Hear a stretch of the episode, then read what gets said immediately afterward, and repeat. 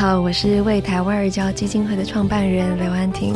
我们相信养育一个孩子需要一个村落的力量，也邀请每一位有心的您们加入这一个村落，也欢迎大家收听国立教育广播电台。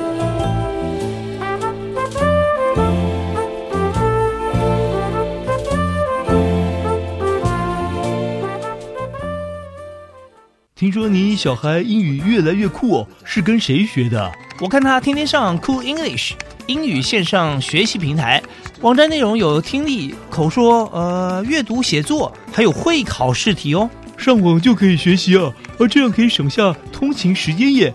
要不要花钱啊？内容全部免费，而且里面有动画、游戏引导，看起来很有趣哦。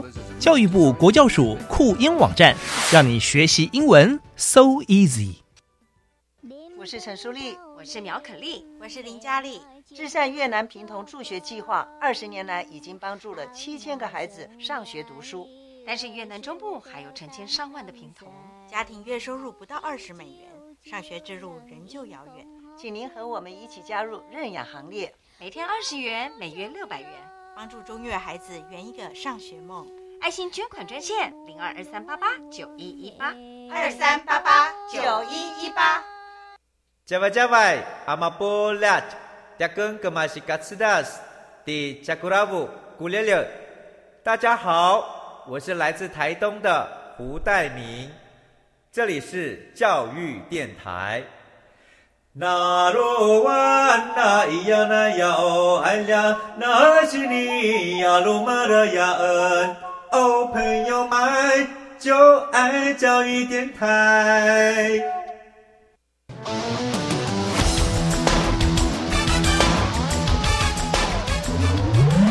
嘿，同学，你可知道你的突发灵感可不只是做梦，而是可以完成的梦想吗？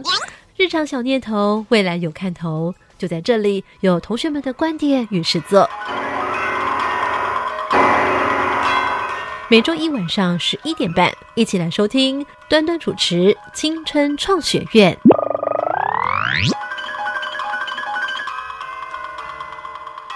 欢迎再次收听青春创学院，我是主持人端端。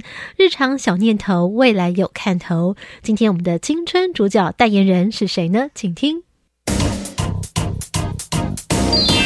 大家好，我是朱彦成，来自于嘉义市嘉华高级中学，现在就读于成大工程科学系。我从小就喜欢做东西，电子、机械、资讯等领域都有许多作品。是一个把身为 maker 作为终身兴趣的重度沉迷者。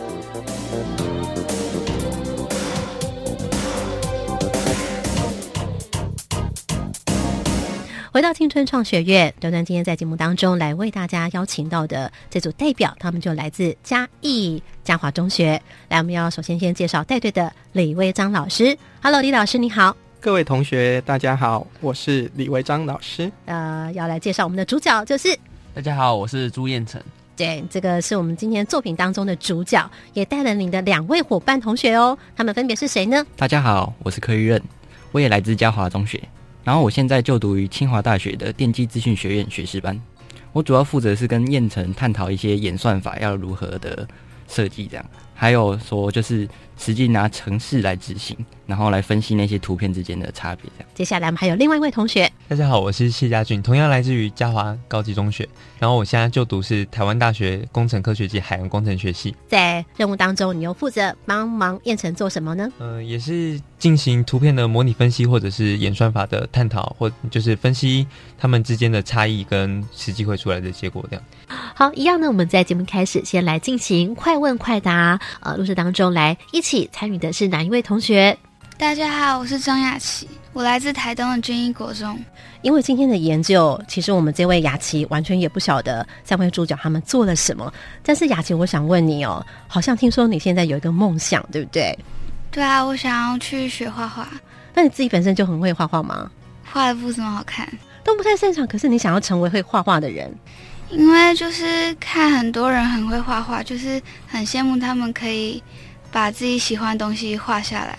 哦，到底有什么关联？呃，端端要先在这边请问雅琪这个问题呢，待会儿在快问快答之后，你就会大概知道了。来，这回我们就要请李维章老师要来出题。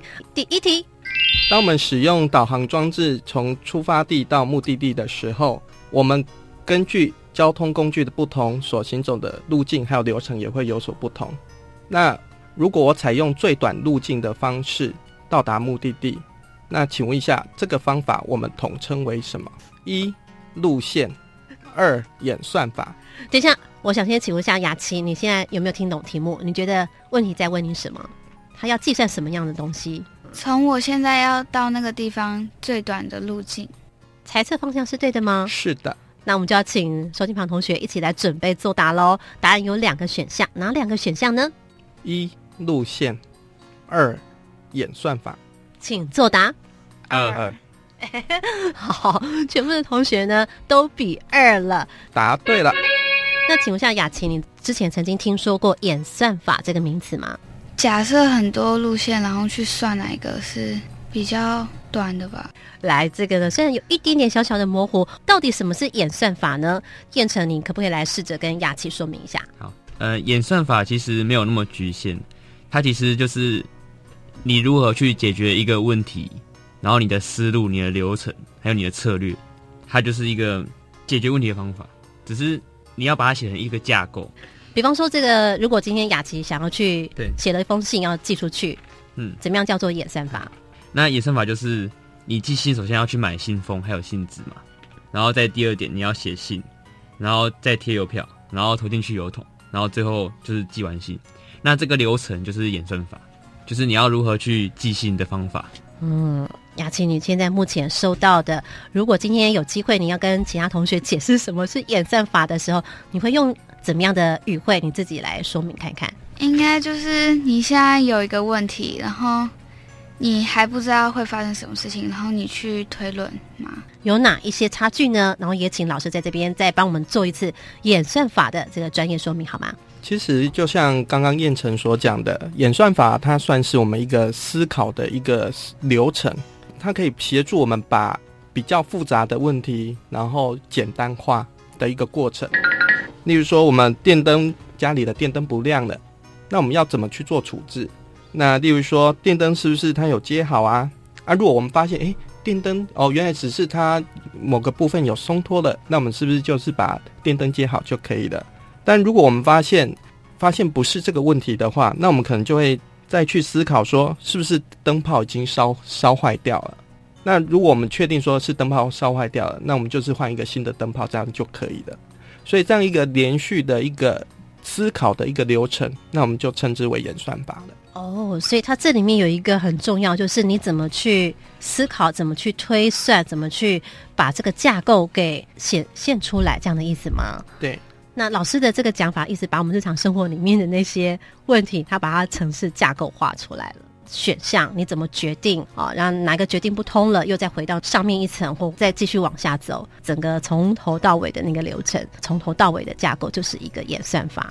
所以我们平时就是你只是在想一个事情，就是一个演算法吗？这时候呢，燕城不断的很用力的点头，yes yes，怎么说？来，就是生活中任何事情，就是你只是要去完成一件事情，一定有有一个流程或是方法，那这些都可以叫做衍生法。好的，那接下来我们就要请老师出第二道题目，请出题。好，全球卫星定位装置，那它是采用所谓的坐标的一个概念。那下列日常生活当中常用的哪些东西是采用坐标的概念？一下围棋，二无线网络。请作答。一。我们雅琪觉得是二。老师，请说正确答案是。正确答案是一下围棋。所谓的坐标的概念，其实它就是，如果说我们是采用所谓的平面坐标的话，它是只有所谓的 x y 的一个概念。那所以呢，在下围棋的时候，我们每一个子要落的位置的话，它也是采用 x y 的一个概念，然后去放在我要落子的位置。嗯，所以这就是坐标的概念。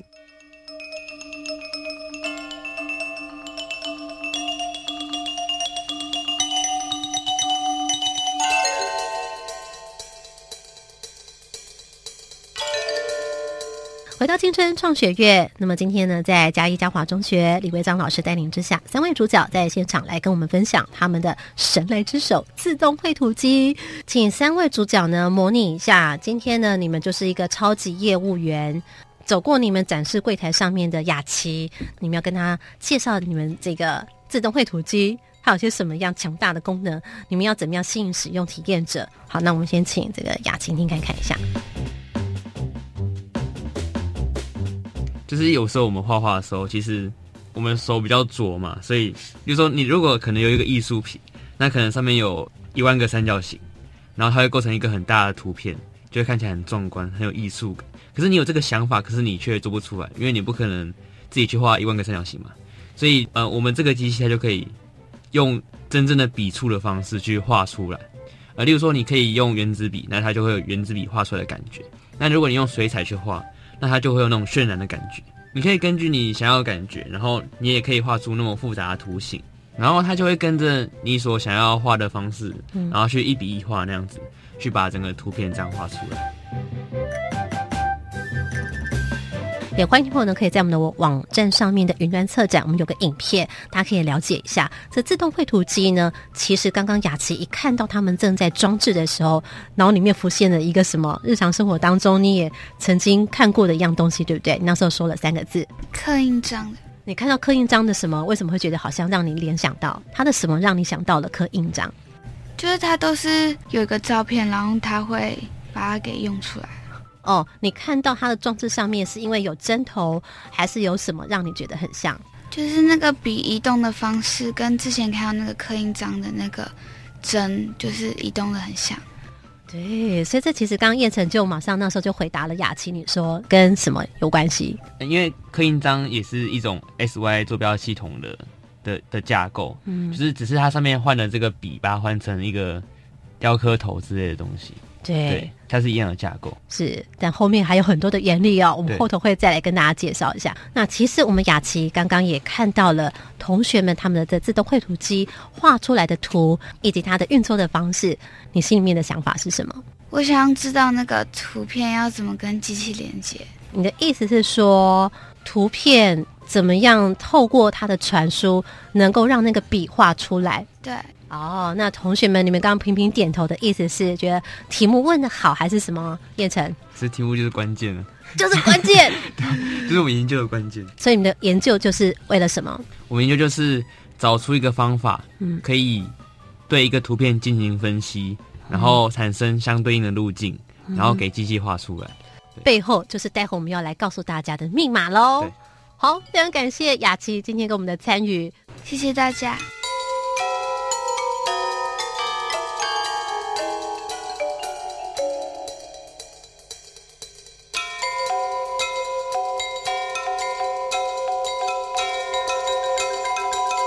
但我们知道，其实如果说在市场上面，或者我们在网站上搜寻的时候，有时候也会发现有些自动绘图机啦，或者是民众可能也许去了解它的原始码，也许可以他们自己复制。你们的这步不是对不对？你们从头到尾是怎么样自己来的？所有的机械的设计，还有电路的设计，还有包含韧体，还有前端的应用程式，嗯，我们都是自己实做的。嗯，那为什么要这样呢？因为其实一开始当然是自己想要做这个作品嘛，所以当然会想要自己做出来。可是这一点在于科展研究上，其实有一个好处，就是说，呃，我们是使用最基础的程式跟韧体这些结构，嗯，所以说在处理图片的时候，产生这个路径的演算法，嗯，它如果有问题，嗯，那一定会呈现出来，嗯，那这些问题一样会呈现在比较复杂的演算呃的程式上面，呃，可是当然，因为它是比较经过设计的城市，那它的影响层面就会。比较那么小看不出来，可是，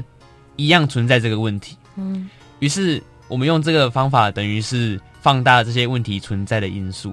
我们可以方便的去观察这些问题的存在，然后要如何去修正它，然后想出相对应的方法去解决它。了解，所以这就是探究上面把这个问题更加的深化之后，分析出它怎么样可以最佳化。对。然后这个就可以拿给到，如果说比较是呃工厂型的啦、工业型的时候，比较大的机器的时候，他们就可以去了解一些比较更细部的问题。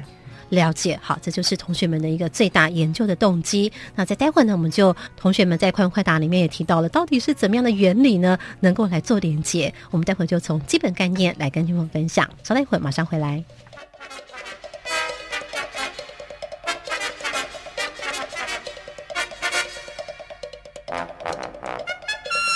回到听晨创学院，那我想接下来呢，就要请同学们来跟大家呃说明一下有关于这部呃所谓的自动绘图机神来之手哦。所以这神来之手，其实你看不到手。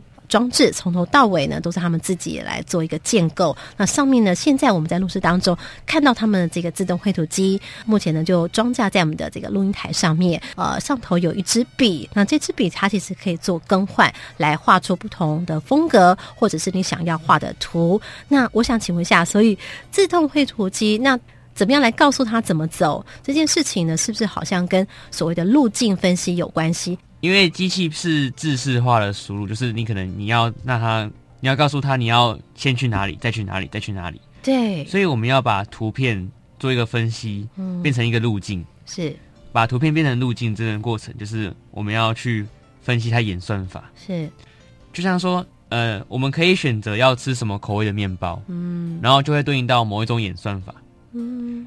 它它就会根据这个演算法产生一个相对应的食谱。等一下，你的意思是说我想要什么样的口感？也许比较扎实一点的，对或比较松软一点的，就像有戚风蛋糕，有那种法式的那种很扎实的那种面包，是不一样的，是指这样意思吗？对，就是他们个别都是一种演算法。哦，对，那如果我们选择其中一种，比如说嗯比较、比较扎实的，嗯那它就会有它那个比较扎实的特色，嗯在这个路径里面是的的意思是这样。就是有点类似像我们所谓的步骤，是不是？对，可以这么解释吗？就像食谱，我们会有一些一怎么样，二怎么样，三怎么样。对，了解。所以，比如说你们就会有些什么样的风格，在你们这一次的作品当中，你们现在目前好像有几种风格已经建构了，对不对？。有对，比如说有什么风格呢？比如说有扫描法，就是像传统音表机这样子是，呃，有左右左右左右这样，或者是上下上下，或者是嗯左上右下，或是右上左下这样，这是第一种扫描法。是然后再来有边缘法，哦，就是它会绕着这个图片一直绕圈圈，然后往内绕，然后直到绕完为止。嗯，然后第三种是 DFS，就是深度优先搜寻法。深度优先搜寻法，对，这是比较专有名词一点的东西，就是呃，例如说你现在要一个，你现在遇到一个插入，嗯。那 DFS 就是它会先往其中一个插入这样穿进去，然后把这个插入绕完之后，再出来换另外一个插入走。嗯那我们还有第四种是 BFS，是广度优先搜寻法。嗯那它就是会遇到岔路的时候，它会像是穿越一样，它会从这个岔路走一步，然后再到另外一个岔路再走一步，然后再到另外一个岔路再走一步，再到另外一个岔路走一步，这样的概念。就是它会决定了下笔的时候它怎么走对的决策，对不对对？哦，是这样子，带领这个笔在下笔或者是起笔的时候怎么走，对对对的那个路径就是了。演算法，你先有策略决策，你已经知道怎么样走了吧？你会有那个架构图出来，然后接下来你就要把它实际化成城市。对，哦，不然这部机器还有不晓得你人脑在怎么想，你的建构图怎么样你？要告诉，就是其实程式语言是电脑的语言，就是嗯你要把你脑袋里面想的东西变成他看得懂的东西。是，所以这时候就要化为程式来告诉这个自动绘图机喽。对，好，那所以在这部分你可以解释一下，所以同学两位同学这时候就要来帮你什么呢？玉人，你可不可以来讲讲？所以你自己帮到他什么？然后你其实觉得燕城可能又在哪个部分是在你们 team 里面跟你互补的？就是我不像燕城那么会写程式啊，嗯，但是程式中许多东西都是要透过数学的逻辑，是，对，就等于说我们要讨论说我们要怎么样透过一些轨迹，然后来画出我们想要的图。嗯然后燕城大部分的观念会拿来跟我讨论一下，嗯然后看这样到底可不可以实际做出来，或者说我可以提供他一点少许的意见，然后帮助他更方便的完成程式。了解，所以在这过程当中，你可不可以举个例子？比如说在数学的什么上面，你就给他的一个什么样的建议？有没有？比如说在讨论到比较复杂的演算法的时候，嗯，就是这个点应该是要怎么取，就等于说有可能好几个取值点，然后嗯要用哪一种方式去取比较好一点。对，嗯，所以最重要的是要自己先有个想法，是吗？燕城是，是你自己要先有 idea 是不是？你要建构一个什么样的图？你要画什么样的图？哦，对，呃，例如说一开始在想呃那个边缘的时候，就是、嗯我们想说，如果一支笔嗯可以一直沿着它的框线一直这样走，说不定可以产生一个不错的效果。哦那也因此，我们后来在实验之后又发现有一个更好的演算法是结合边缘跟 DFS，、嗯。产生一个更好的边缘 DFS 演算法。嗯，所以是说你要先有个想法，哎，我们可能可以怎么画，对。对不对？虽然你自己不会画，对。但是可能可以怎么画，对。你要有这个想法先出来，然后在尝试过程当中，可能还会又找到其他更好的方法，对。可能又哎又有什么样的画风出来了，或怎么样的一个路径的走法，对。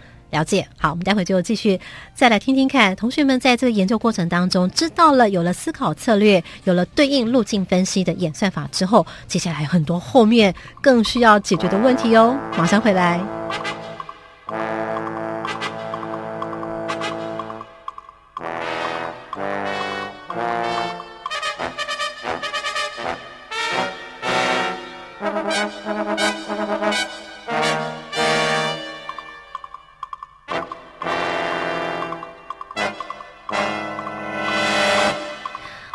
创学院，那么今天呢，在嘉义嘉华中学李维章老师带领之下，三位主角在现场来跟我们分享他们的神来之手自动绘图机。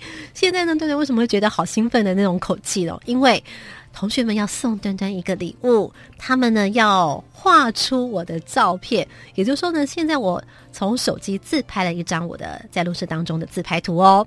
嗯，你们可以在网站上面的云端策展影片当中可以看得到。那现在我把图片用 LINE 的方式传给了燕城，他现在收到了之后呢，三位同学马上哦即刻就要开始透过他们所写的程式，利用这台自动绘图机，马上就帮我画出这张图。但我们今天因为时间的关系，所以如果一般如果点描非常的仔细的话呢，要画的非常清楚，每一条线、每一个阴影都很清楚的话，大概要花多少时间列印？应该时间是差不多是十到十五分钟左右。哦。只是前处理比较麻烦。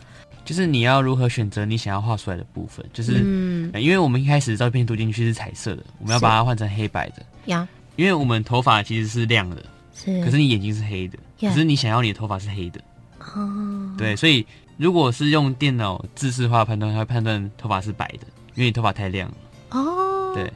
好，现在呢，我把这照片自拍完了，也传到你的你的 line 上面。那燕城，你目前正在做什么？我们会先把它去背之后，然后把它照片调整它的大小，嗯，然后给我们的之前撰写的这个图片转路径的演算法的程式嗯去处理。那它就可以根据我们选择的演算法，嗯然后去输出不同特色的路径，嗯然后我们再把这个路径储存到 SD 卡里面，然后嗯让这个机器去读取。嗯，因为你今天拿的这个笔，所带的笔，它是一支黑笔，对所以它是会画出一张黑白图，对，所以你就要把它做灰阶处理，对。哦，前置作业就这部分会比较久一点，那就看你要画到多仔细，对不对？哦，了解。好，那今天时间有限之下呢，短短只给他五分钟时间，但是画出来成品我已经觉得很满意，好喜欢哦。我们来告诉大家，所以我们看到了他们的自动绘图机，在他们刚刚的前置处理完了之后，首先呢，这个图片就要经过怎么样的方式来让这个自动绘图机收到呢？哦，就是我们用那个哎、电脑所计算出来的路径，然后我们丢到 SD 卡里面，它是用点去表示，就是目标点的位置，所以现在存在 SD 卡里面的是一个什么样的东西？就是都是各个点的坐标位置，都是数字坐标位置这样。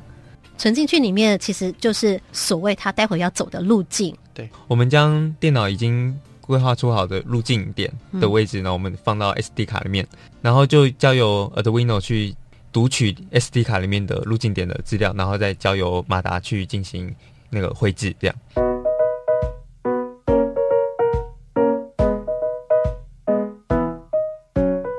所以呢，这个 Arduino 它现在已经读取了 SD 卡里面的路径了，对不对？那它开始要让这个自动绘图机，也就是呢装置上面这支笔开始要让它走喽。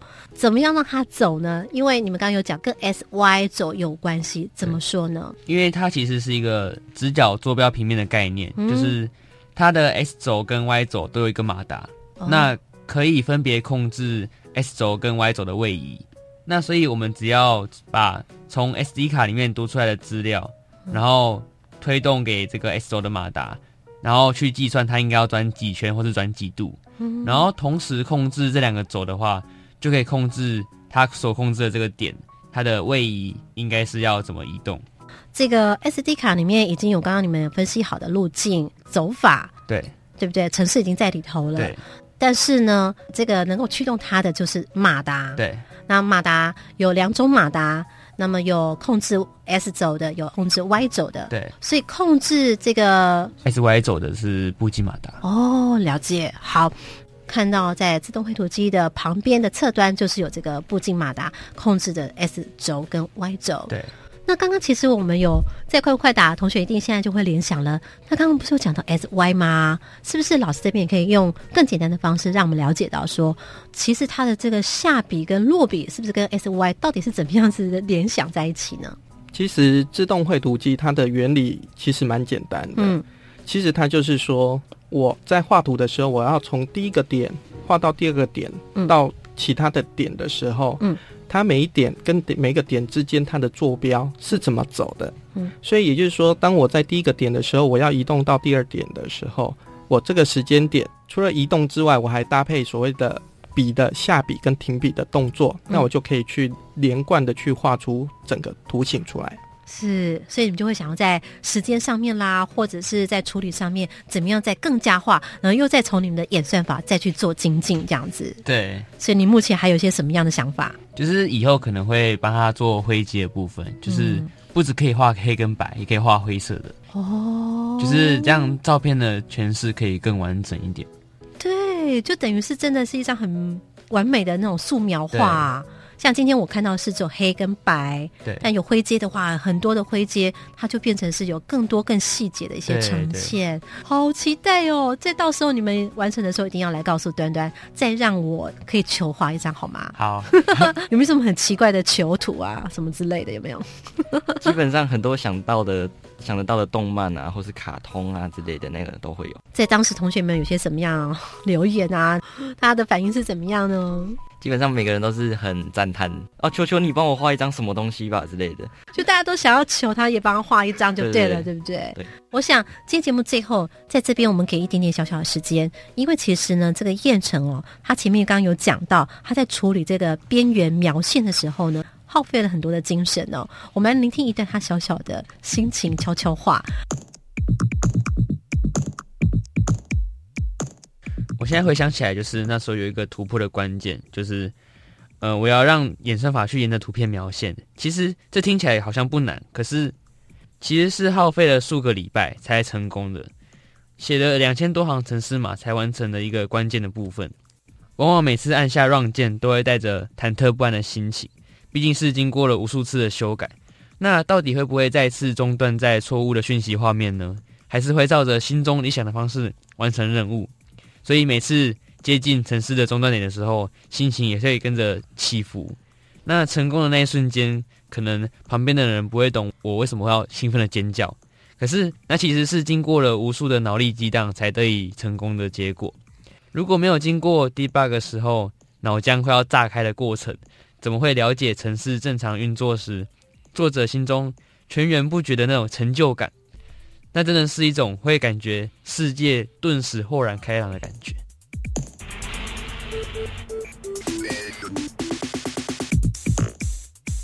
那老师在这部自动绘图机当中，你其实你还看到了些什么样未来的看头呢？自动化绘图机的部分，未来的部分能够去结合所谓人工智慧，然后我们可以让机器去学习一些画家的画风或者是他的画法，嗯，那我们就可以让这样的机器可以更有不同的一些诠释跟表现。嗯。那如果再把范围再更放大，例如说到一一栋大楼，一个很大的一个建筑物上面，我们一样可以在外面，一样可以去做大楼的一个彩绘粉刷对粉刷或者是彩绘，然后可以、嗯可以可以节省我们人的一个公安的一些意外啊。OK，今天非常感谢来自嘉义嘉华中学老师还有同学跟我们来分享他们的神来之笔，感谢同学，感谢老师们，我们跟大家说拜拜。拜拜。好，也欢迎大家可以参考教育电台或者是端端主持人的粉丝团，同时也别忘了在近期每个礼拜一的晚上几点呢？十一点半，端端的青春创学院等着同学，等着大家，我们下回见喽，拜拜。